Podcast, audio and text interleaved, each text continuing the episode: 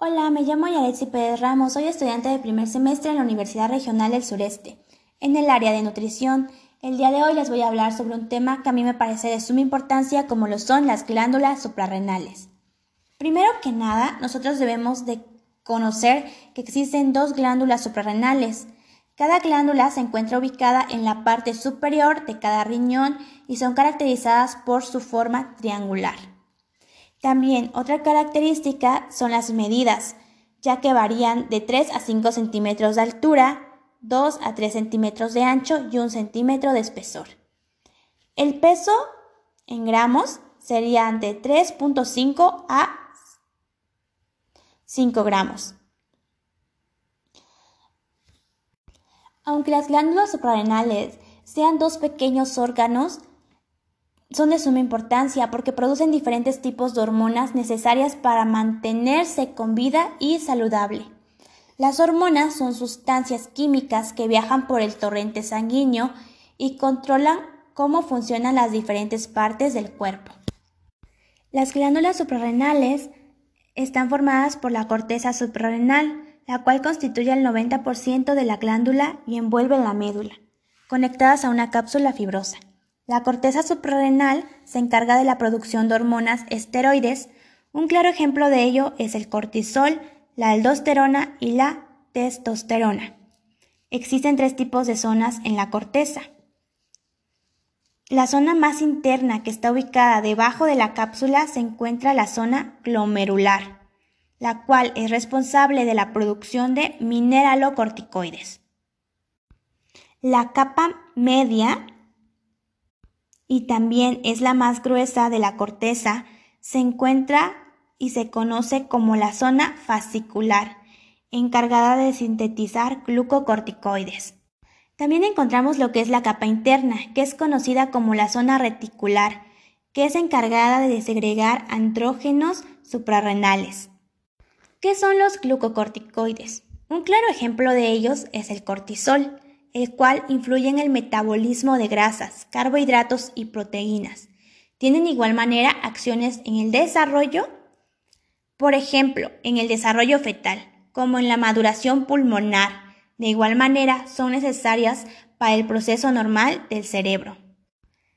Las mineralocorticoides reciben este nombre debido a que controlan el metabolismo hidroeléctrico, siendo la principal lo que conocemos como aldosterona.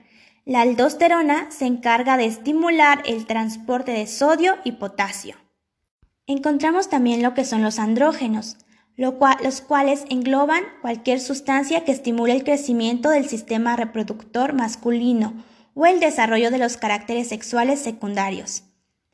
En estos, el andrógeno más importante es la testosterona. La médula suprarrenal es la parte interna de la glándula, la cual se encarga de segregar catecolaminas. Entre ellas encontramos la adrenalina y noradrenalina.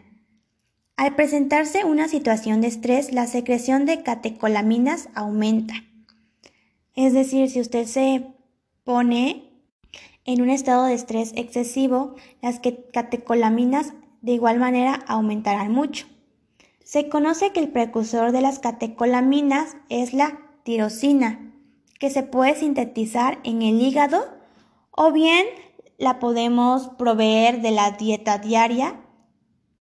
Un punto muy importante que se debe de mencionar es que existen trastornos de las glándulas suprarrenales. Estos trastornos de las glándulas suprarrenales son producidos debido a que el cuerpo en algunas condiciones produce demasiado o muy poco de cualquier tipo de hormona. Los síntomas también dependen del tipo de problema que tenga y cuánto afecta a los niveles hormonales de nuestro cuerpo. O bien, por otro motivo, puede deberse a un problema en la parte del cuerpo como en la hipófisis, o también conocida como la glándula pituitaria, o el hipotálamo. Por ejemplo, un problema en la hipófisis podría implicar que las glándulas suprarrenales no estuvieran siendo estimuladas y pues la estimulación para que éstas liberen las hormonas, puedan secretarlas, pues no sería posible.